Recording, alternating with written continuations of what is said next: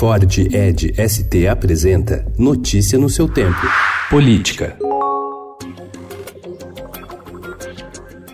Ao atender um pedido do senador Flávio Bolsonaro, o presidente do STF, o ministro Dias Toffoli, suspendeu provisoriamente todos os processos no país em que houve compartilhamentos de dados fiscais e bancários com investigadores sem autorização judicial prévia. A decisão atinge inquéritos em que o Ministério Público utilizou dados do Conselho de Controle de Atividades Financeiras, o COAF, como o de Flávio. A defesa do senador alega que houve quebra ilegal de sigilo bancário por parte dos procuradores que acessaram relatórios do órgão de controle sem uma decisão judicial. Os relatórios mostram suspeitas de movimentação atípica nas contas de Flávio e do seu ex-assessor Fabrício Queiroz.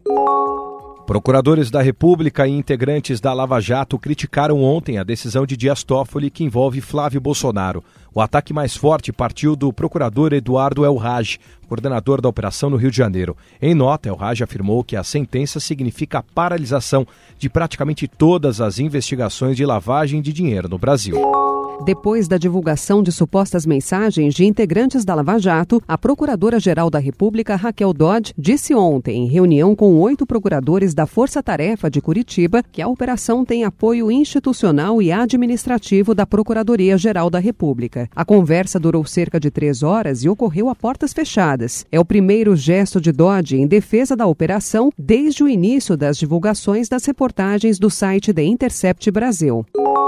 O Corregedor Nacional do Ministério Público, Orlando Rochadel Moreira, instaurou ontem uma reclamação disciplinar contra os procuradores Deltan Dallagnol e Robertson Pozodon, integrantes da Força Tarefa da Lava Jato em Curitiba, em função de supostas mensagens trocadas entre eles e publicadas pelo site The Intercept Brasil e pelo jornal Folha de São Paulo. Os dois terão prazo de 10 dias para se manifestarem sobre o caso. A determinação foi dada em resposta a um pedido feito pelo PT, com base em reportagem segundo a qual qual Deltan teria montado um plano de negócios de eventos e palestras para lucrar com a fama e contatos obtidos durante as investigações da Lava Jato.